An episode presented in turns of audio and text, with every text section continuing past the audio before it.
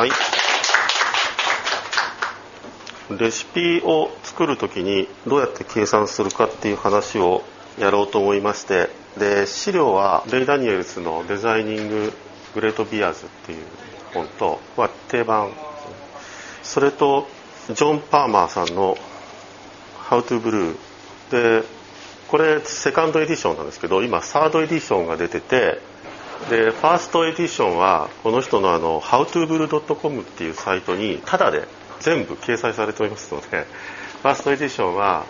無料で見れます。ネットで。それから手元にあるのは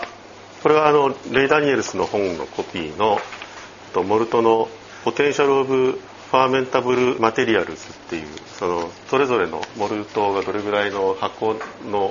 比重を持ちうるかみたいなやつとあとはあのマントンとそれからバイアマンのちょっと資料をコピーしてきてあります。でスライド。まずあのモルトの構成モルトの量っていうのはその非常にビールにとって、えー、直接的にビールのいろんなフレーバーに関与しているものです。例えばビールのフレーバーであったりボディであったり色であったりアルコールの度数であったり、まあ、そういったものに関与しますので、まあ、非常に重要な材料です。でモルトの量の計算をするには4つのパラメータがありまして1つは比重。これは大体どれぐらいの初期比重を持たせるバートを作るかっていうのによってで、まあ、アルコール度数も変わってきますからそれは大体あの例えばそのペールエールを作りたいなとかスタウトを作りたいなとかバーレーワインを作りたいなとか、まあ、そういったものによって基本的にはスタイルガイドラインに、まあ、大体これぐらいのアルコール度数書いてある。別に従う必要ないんですけども、まあ、一応書いてあります。のでそれを参考にしてみます。それから、えーと、2番目に重要なファクターは何リットル作るかというのが2番目に必要です。それから3番目はモルトの組成ですね。スタイル大体はスタイルから決まるんですけど例えば焙煎を作ろうと思ったら、まあ、3分の2がウィートで3分の1がピルスナーモルトとかね、まあ、そんな感じでモルトの組み合わせで大雑把にその base malt は何を使って何パーセントでで、まあ、 specialty は何を使って何パーセントでみたいなやつをまあ考えると。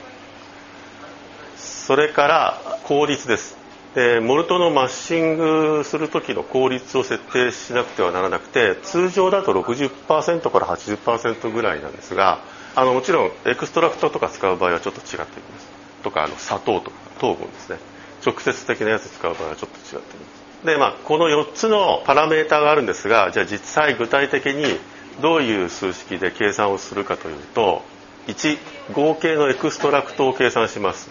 で wort の最終的な量に比重をかける例えば初期比重1.052のヴァイツェンを5.5ガロン作りたいと思ったらそれで掛け算をします。あのレイ・ダニエルスまあレイ・ダニエルスでなくてもそうなんですけど彼らの本の中割とあの比重を例えば1.052っていう比重をあの1引いちゃって1000倍して52って言ってることが結構多いんですね。グラビティユニットとかっていう名前を付けてますがここでも1.052を52としてそれに5.5ガロンの掛け算をしてトータルで286 gravity unit の、まあ、 extract が要するにその糖分がですね必要であるという計算になります。で個々の材料のプロポーションから個々の extract を計算します。例えばあこれ例えばってこれまだ続いてるんですよ。あの1.052のヴァイツェンを5.5ガロンって話が続いてて。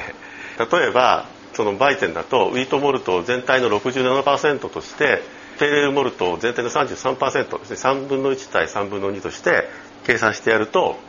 286の糖分をウィートモルトが3分の2担当するわけですから191グラビティユニットがウィートモルト担当。それからペールエールモルトは3分の1担当なので95グラビティユニットがペールエールモルトの担当になる。個々の必要量の計算をします。個々のモルトに対して必要な糖分の量をそのモルトが持っている1ポンドあたりのどれぐらいの比重になるかっていう値。それで割ってやると、まあ、何ポンド必要かっていうのが分かると。その1ポンドあたりの比重っていうのは実際にはそのグレーンがこの比重まではいくいきますよってこの比重になりますよっていうパラメータだけじゃなくてそれにエフェシエンシーっていうあの効率をかけます。その何の効率かっていうとブルーイングシステム全体とかそういったものの効率になります。でグレインの到達可能な比重っていうのはパーセントエクストラクションとかマキシマムイールドとかっていう名前で表に出てたりなんかしますがでこの値はですね実験室でマッシングをする時のラボラトリー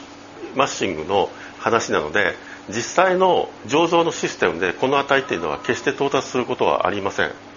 で実際どういうその数値かっていうとこのあのこれレイレイ・ダニエルスの本の中に入ってる表なんですけどこれを見てもらうと、まあ、大体例えばうんとチョコレートブラックローストモルトで、えー、1ポンド1ガロンで、まあ、1.025から1.030と。でペールとかピルスだと1.035から1.037でこういうのが値があります。これを見てですねここにこのこの値が要するにこの例えば1.025とか1.030っていうのが要するにその実験室のマッシングの値ででこれは絶対いかないんですこの値には絶対ならないので、えー、それにそのエフェシエンシーというのをかけて補正して量を調整する必要があります。どうしてグレーによって数値が変わってくるかっていうとそのグレーンですねモルトが持っているモルトの重さの何パーセントが水溶性のでんぷんかというのを示しています。ででんぷんは一応全部糖に変わると仮定してます。まあ変わりますけどね。で少ないのは要するに水溶性のでんぷんの部分が少ないものなんですね。水溶性のでんぷんでない部分は何かっていうと一般的には殻とかあと水溶性でないでんぷんだとか、まあ、そういったものが、まあ、多分大抵は殻だと思うんですけどそういったもの。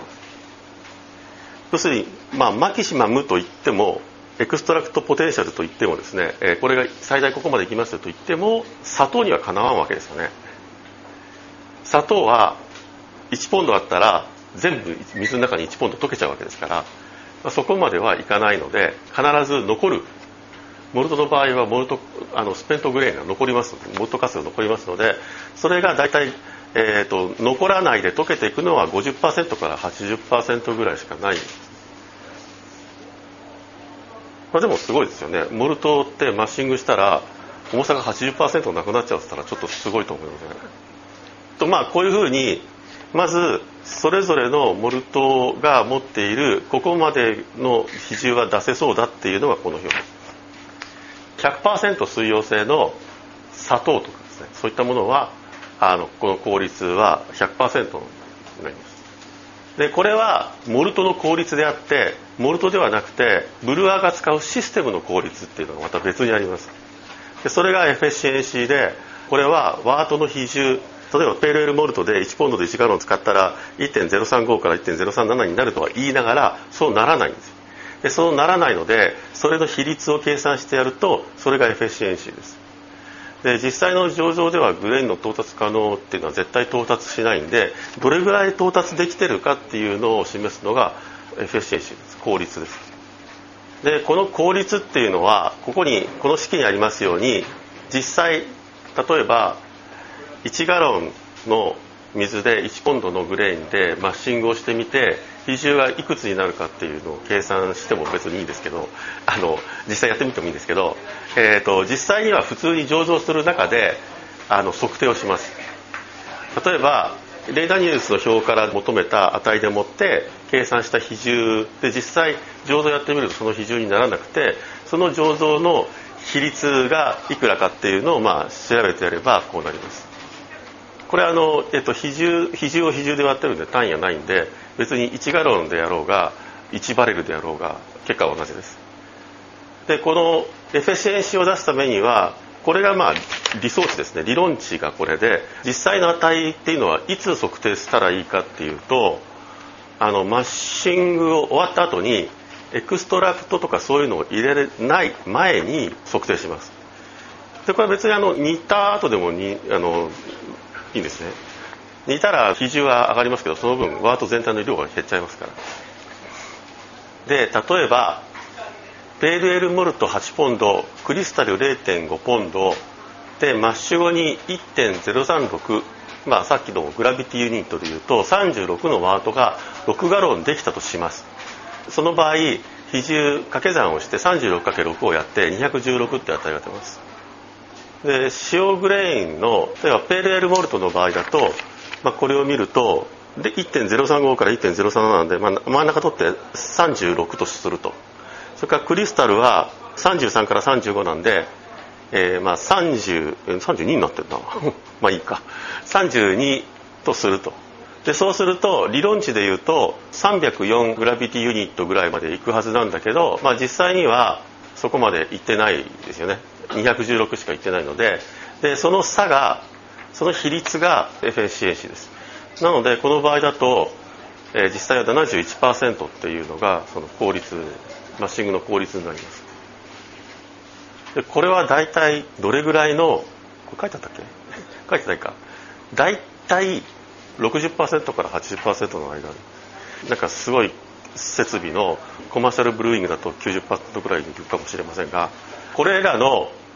この efficiency っていうパラメーターは何によって決まるかっていうと例えば使っているミルが grain をどれぐらい細かく引いてるかとかあとその mash のペーハーっていうのは例えばその使ってる水のミネラルによって mash ペーハーが動いた場合にその水を使うとペーハーがいくつになってそれによって mashing の効率がまた変わってきますし mash thickness って言って mashing をする時に grain に対してどれぐらいのお湯を使うかっていうのが効率に大きく影響します。それから sparging の方法も mashing の効率に影響します。で今あのホームブルワーレベルで行われているスパージングは大きく3種類あります。4種類かな。3種類あります。うん厳密には4種類。普通スパージングっていうのでイメージするのはマッシングが終わって上からお湯を注ぎながら、まあ、下からワートを流す。でこれをフライスパージングって言ってて古典的なスパージングなんです。でも本当に、えっと、イギリス風な古典的なスパージングっていうのはちょっと違っててイギリス風な古典的なスパージングはスパージングのお湯を上から流す前にとりあえず真下にあるワートは流し切っちゃう。ですで一旦流し切っちゃってでお湯を入れたやつを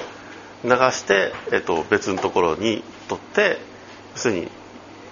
別々の比重の別々というか相当違う比重のワートが2種類できる。でその2種類のワートを使って2種類のビールを作るとかということがかつてよくやられていたのパーティーガイルっていうシステムでで例えば最初のところでバーレーラインを作って2番目のところではもっとずっと比重の低いビールを作る。でこれはあのアンカーブルーイングが実際にオールドフォグホーンを最初のワートで作ってスモールビールっていうのを2番目のそこからスパージングして取ったワートで作るっていうのをまやってます。でこれはイギリスの伝統的なスタイル。でこれはイギリス大昔ですね。イギリスの醸造テクノロジーではてか大昔のそもそも大昔のテクノロジーではあの巨大な mash tun っていうのが可能なんですね。特にイギリスの場合は infusion mash なんで、えそこから掻き出して煮て元に戻すとかってしないんで一発勝負で grain が入るでかい桶にお湯が入りさえすれば、まあ、それでいいので巨大な mash tun はできるんですけど加熱してそれをぐらぐら沸かすっていう巨大な鍋っていうのは作れないんです。それでその parti-gyle っていうシステムで1回のマッシングで複数のバッジを作るっていうのをやっててでそれをやるスパージングは伝統的に一旦全部流しちゃってから後からお湯を入れてで流していくと。いうのが伝統的なんですけどこれに似たスタイルを最近えーと、ホームブルワーもやっていてこれはバッチスパージングと呼ばれてるやつでまずワートを全部流します。流したらその中にまたスパージングのお湯をダーッと流してガーッとかき混ぜてザーッと流します。大抵は2回なんですけど3回とかやる。でこれはあの計算式があってそのマッシュタンのサイズで実際自分が何リットル煮る前のワートが必要かっていうのを計算するとつい何回流せばまず最初はマッシュシックですが例えば1ポンドあたり1.25クオートっていうのが標準値なんですけどその量のワートが入ってますからそれが出てきますよね。でその次はお湯をダサーッと入れたらほぼそのマッシュタンの容量マイナスグレーンの容量のお湯が入るわけですからそれをザーッと流すとそれでプラス何リットルでワートができるわけですね。それでもまだ足らない場合はもう一回やるというのをやるのがあのバッチスパージングというやつです。あともう一個あるのはあの no sparge っていうのがあります。これはですね基本的に sparging をしません。 mash tun で mashing をして mash が終わったら mash out で温度を上げる意味もあって熱いお湯をある程度入れますけど sparging ほど大量の水は入れないんですね。まあ普通の場合はそんなに入らない。ですねお湯をダーッと入れて温度を上げて流して終わりです。 sparging しません。これの利点は何かっていうと殻からのタンニンを非常に抑えることができるっていうのが、まあ、最大の利点で品質のいいビールを作れる。で欠点はコスト要するにこのエフェシエンシーが極端に悪くなるので極端っつっても50とかはいかないような気がするんですけどあのかなり悪くなるのでコストがかかります。ホームブルワーの場合は大抵の人はあまりコストのことはそんなに言わないのでえこれはあの home brewer にとっては非常に有効な手段。で batch sparging の場合もその fly sparging に比べれば efficiency が落ちます。えっ、ー、とね何パーセントですかね？10%だか15%だか引いて計算しろみたいなことが書いてありますね。でまあそういう sparging の方法によっても efficiency は大きく変わります。でこれらが全部同じであったとしてもgrain の組成によって、えー、 efficiency が変化することがあります。ので微妙な正確なところを言うと毎回毎回バッチごとに efficiency っていうのは違ってるんですけど、まあ、こういうのっていうのはそれほど厳密に計算しなくてもすごい困るってことはないんで、まあ、適当にあのある程度何回かあやっていくうちにその醸造設備の、えー、 efficiency っていうのを、まあ、把握してそのシステムのパラメータとして持つということですね。これはあの地ビールのメーカーさんでも多分そうしてると思います。3、えーと、個々の必要量の計算。これは個々の extract それぞれの wheat malt で必要な比重と pale ale malt で必要必要な比重があってでそれを1ポンドあたりの比重で割ってることによって実際何ポンドいるかと。で1ポンドあたりの比重っていうのはグレーンの到達可能比重かける FSAC でしたねということでウィートのグラビティユニット38で FSAC が68%あったとしたら、まあ、38を68%で、えー、かけてやってから割り算をすると。そうすると最終結果としてウィートモルトが7.39ポンドペーレールモルトが3.88ポンド必要だというのが出ると。別の例。この別の例にはあの大きな違いがありまして何かというとですねここに蜂蜜というのが入ってるんですね。で蜂蜜の場合はついマッシュ効率が関係ないのでその場合どういう計算をするか。と設定パラメータとしては5.5ガロンで初期比重1.044の honey wheat ビールを作ります。で材料は wheat が20% two-row pale malt が60%で蜂蜜が 20% efficiency が68%とした場合にと合計の extract を計算します。5.5ガロンで1.044なので242 gravity unit。それから個々の extract を計算します。で wheat が20%なので48.4蜂蜜は同じく20%なので48.4、えー、トゥーロペールが60%なので、えー、145で個々の必要量を計算します。 wheat malt は48.4を賄うのに 38×68% をして1.87ポンド必要です。で蜂蜜の場合はこの FSAC のところを100%にします。でそうすることによって蜂蜜で必要なのは1.46ポンドです。ツーロペールエルモルトは145を賄うのに68%の36で5.92ポンド必要です。という計算式ができます。でまあ要するにここの味噌はあの蜂蜜がの efficiency が100になるということですね。でこの grain の到達可能比重っていうのはどこから持ってくるかっていうと、まあ、この Ray Daniels の表から持ってきてもいいんですけども実際に皆さんのお手元にある例えばあのこれ Weyermann の資料なんですけどここに pale ale malt とあの wheat malt の表があります。でこれを見ると extract って書いてあるところの値がこの到達可能比重なんですね。でレイ・ダニエルスの表は1.025とか030とか書いてあったのになんとここではですね79%とかですね82%とかって書いてあります。これはあの先ほど言いましたように、えっと、水溶性のでんぷんがどれぐらいこのモルトに含まれているかというのをパーセンテージで表してるんですね。なのでこれをグラビティユニットにどうやって変換してやるかというとあちなみにもう一個マントンのやつですね。マントンのやつはあこれねバイヤマンのサイトに行くとこれ2008年これ細かいんですけど2008年の、えーと、収穫で作ったペールエールモルトはこうでしたよっていう分析表です。でバイヤマンが扱っているモルトは一通りこれ1枚ずつ全部存在してて全部ワンファイルずつの PDF になってバイヤマンのサイトにアップロードされてるのでアップロードされてるっていうかあのなんか ZIP で全部圧縮されてますのでそれダウンロードして回答するとこれ全部見ることができます。それからマントンはそれほどなんかなくてこんな割と簡単な表がですね。あのサイトに載っておりまして。でこれを見ると pale ale malt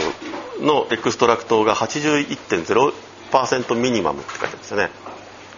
wheat malt は、まあ、大体似たようなもんですよね。大体 wheat の方がちょっと高くて、えーと、 wheat malt は Muntons の場合は、えーと、84%最低84%ってことでこれはですねあの各モルトメーカーさんのところに行ったらあるかっていうと割とそうでもなくてあの Briess とか行ったらどこにあるのか全然分からなかったんですよ。でいい方法は例えば Muntons pale ale malt extract とかで検索してやるとなんか親切な人がまとめて持ってたりなんかしてくれるのでそういうのを見ると分かります。あもちろんですねあの Muntons から買えば Briess から1袋買えば絶対あの表とかついてくるような気がするんですけど、まあ、そういうデータを見ますけど、まあ、何せあのパーセントで出てます。普通はそのパーセントっていうので書いてあるんですね。でそのパーセントをじゃあ100%だったら比重は何と考えればいいかっていうのはこれはあの比較するリファレンスとして砂糖、えーと、サッカロースですね。レイナジエルスの表であのケインシュガーって書いてある砂糖ですね。砂糖をリファレンスにします。でこのケインシュガーの1.046ってやつですね。砂糖は100%水溶性なのであの水入れたら全部溶けます。で砂糖1ポンドを1ガロンの水に溶かすと比重が1.046になります。でこれを100%としてさっきの81%だとか84%だとかっていうのを値をかけてやるとこのRay Daniels の表に書いてあるような比重を求めることができます。この砂糖の1.046というのを points per pound per gallon、えーと、PPG という単位で、えー、表している場合が割と多いです。とかでポイントという単位で、えー、書いてあることが多くてでこれをにあのさっきの extract それぞれのモルトの表に書いてあった extract をかけてやってその PPG を求めてあげればいいです。で Weyermann とか Muntons とかってあの Advanced Brew で売ってるやつですからね。そういうのやっぱり知りたいとは まあ思うわけで。あと Crisp もねどこにあるか全然分かんなかったんですよね。そういうデータが。あで例えばそのバイヤマンのあのペーレールモルトはエクストラクトが79%なので、えーと、46×0.79 をしてやって、まあ、36.3ぐらいがその、えっと、PPG っていうふうになるでこういうのは計算するのは世の中にソフトウェアがいろいろありまして多分今のところ有名なそのソフトウェアはいくつかあるんですけどまず一つは ProMash っていうのがあってえー、っとプロマッシュ .com っていうところを見るに行くとあるんですけど値段が24.95ドルで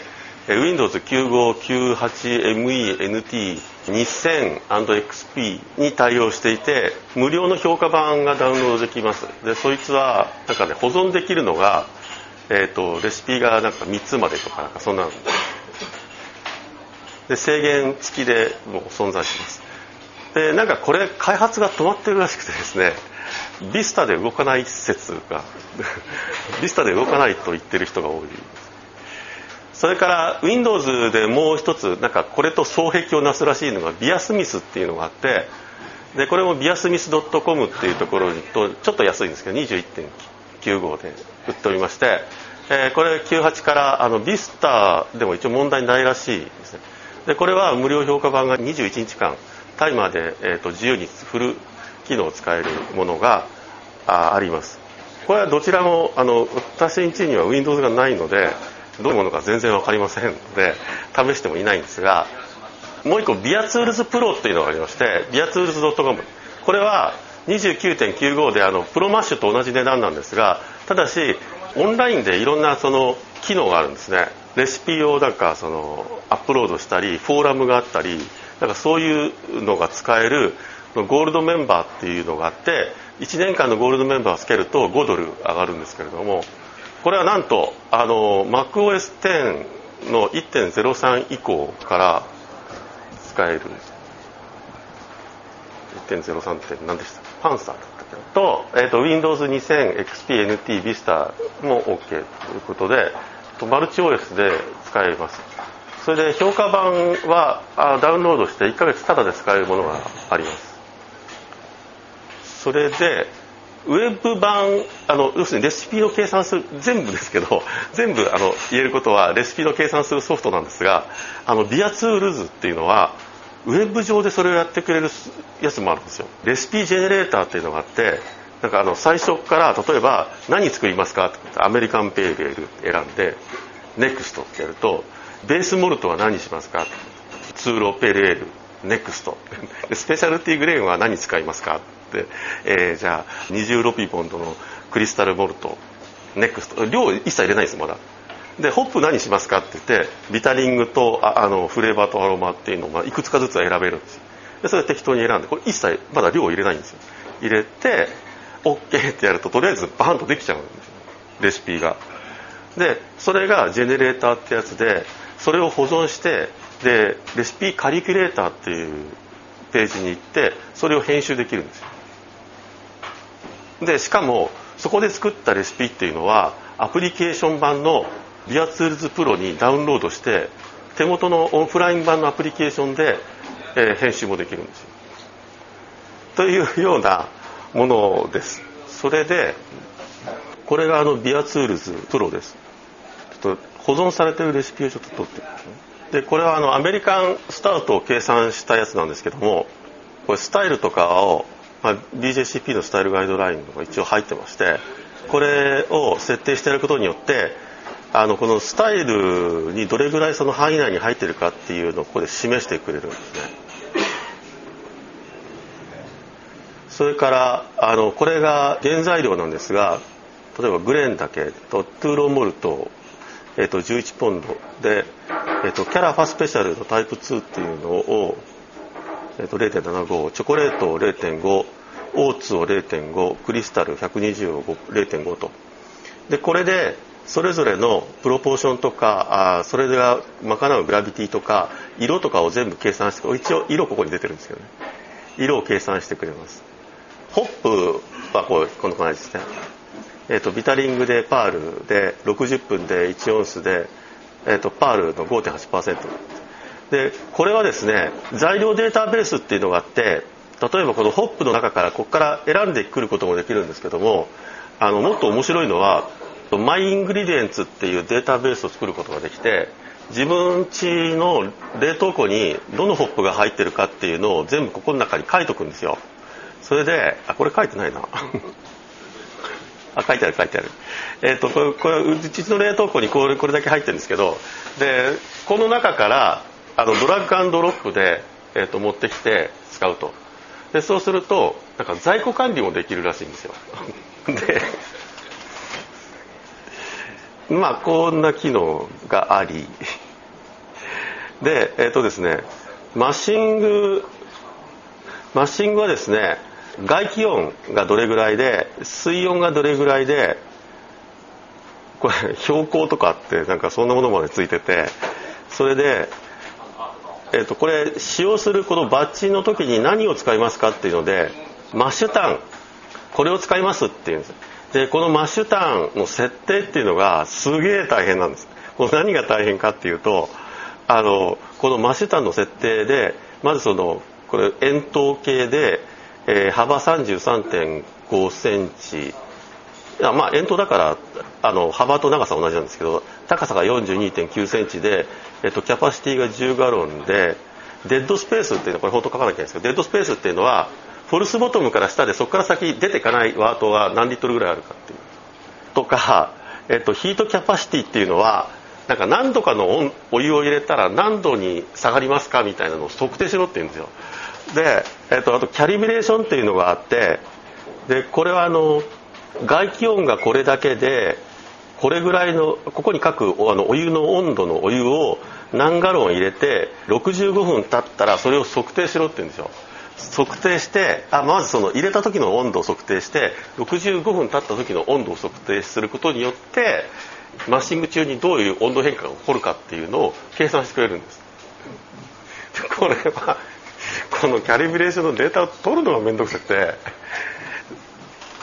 一応全然データ入れてないんですけど。まあ入れるとこんな感じですね。でまあこれは確かねレコクションの設定も確かできたと思いますよ。っていうのがビアツールプロです。これはそんな高いもんでもないんでまあいいかなって、えーと、1ヶ月タダで使ってから買いました。えーとそれからブルーパルっていうのがあってこいつはなんと0.99ドル。日本で売ってるのは115円で売っておりますがこれがあの iPhoneOS の2.2以上で iPhone と iPodTouch で動きます。で、えーと、これってビデオってどこを切り替えれば？さっきビデオさしてもらったんですよそこに。これがあのブルーパルっていうソフトでこれはなんと115円で売っております。これは何がすごいかっていうとかなりのことができちゃうこれ最初からやりますか？全部クリアして。でここで、えーと、グレインを例えばペールエルモルトがいいな。ペールエルモルトを4キロ。それからあデリートじゃねそれからうんとクリスタル20を0.5ポンド1ポンドえー、250グラム。あ250キロになっちゃう。点点2でいいや。そうするともうここにあの比重が出ます。この時点であのあここバッチサイズとかっていうのはデフォルト値を設定できるようになっててエフェシエンシーとバッチサイズはここです。あのデフォルト入れなければデフォルト値で5ガロンで確か70%ぐらいに設定したと思うんですよ。今のところ1.049ですね。でホップはやっぱ同じようにですね例えばあセンテニアルを、えーと、ホールで 14g を60分と。それからカスケードを、えーと、28g 1オンスですね。を30分もうちょっとあったよね。じゃあ ガレナをホールで 14g で10分でやるとここにあの IBU が一応計算されます。それでこれのユニークな機能があのスタイルガイドラインと合致するのがどれぐらいあるかっていうのを自動検索してくれてそれで例えばアメリカンペールエルが一応引っかかったんでこれを見るとこれぐらいの範囲でアメリカンペールちょっと色は薄めですけどアルコールも弱めですけど。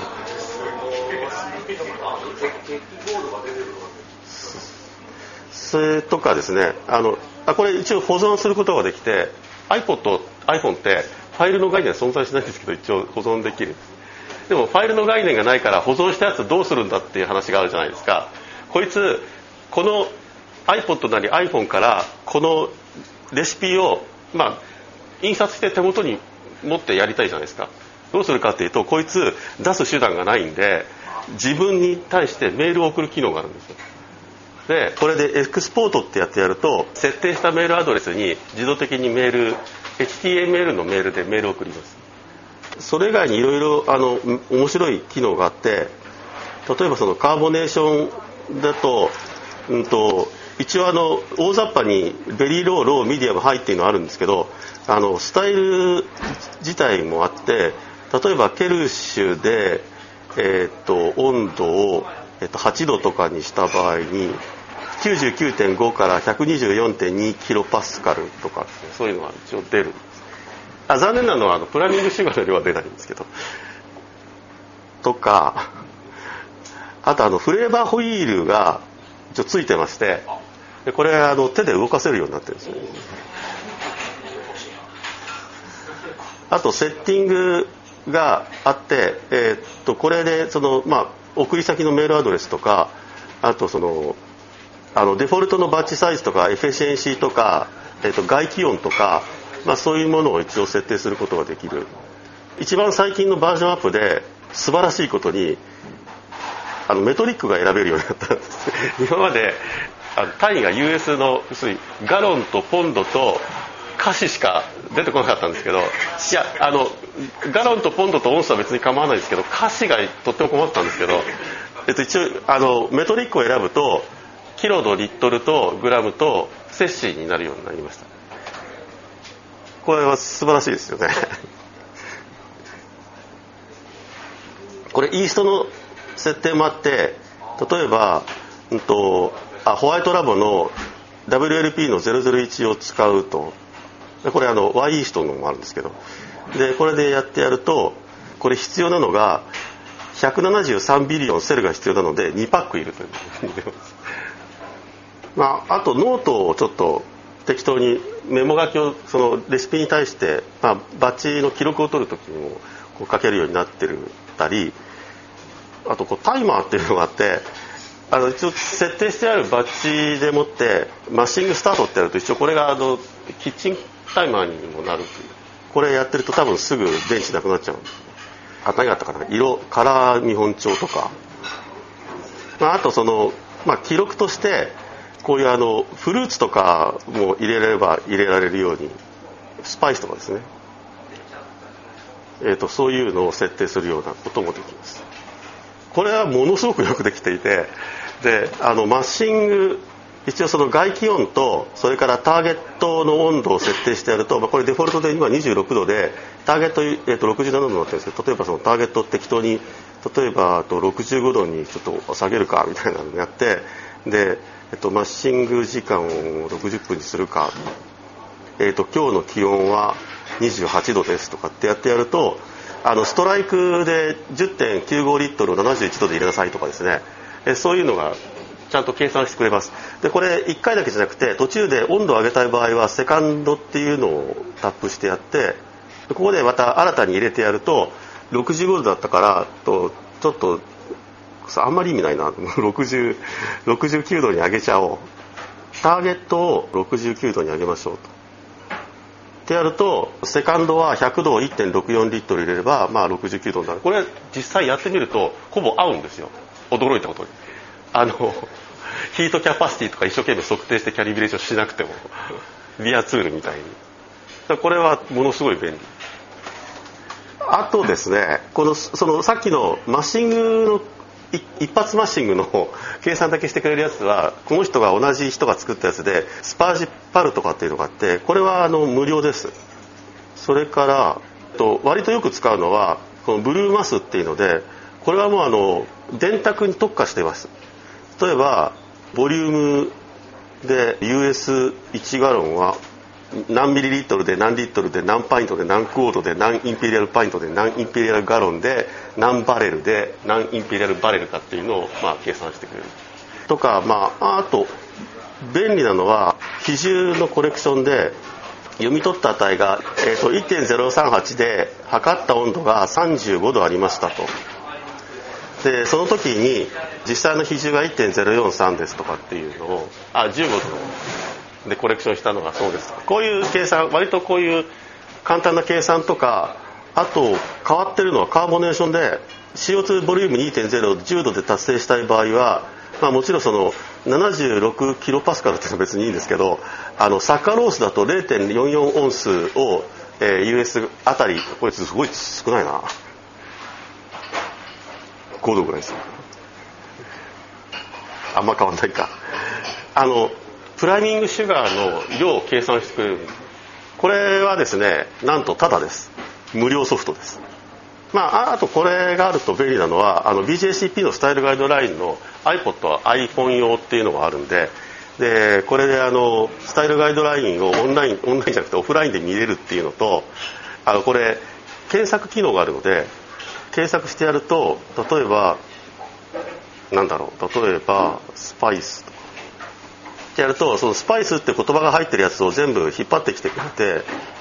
えー、とこれ赤いところで赤く色を変えて見せてくれる。んです、まあ、とてもよくできてますこれも一応無料です。ということでということで、えーと、時間がなくなりそうなので、えーと、デモは以上です。デモは以上であとは、えーと、と昔ながらのうちにあるやつでパームでブルーカリキュレーターっていうのがあってでこれで計算若干ちょっとした計算することができる。ということで以上なんですが試飲をしたいと思います。それでさっきの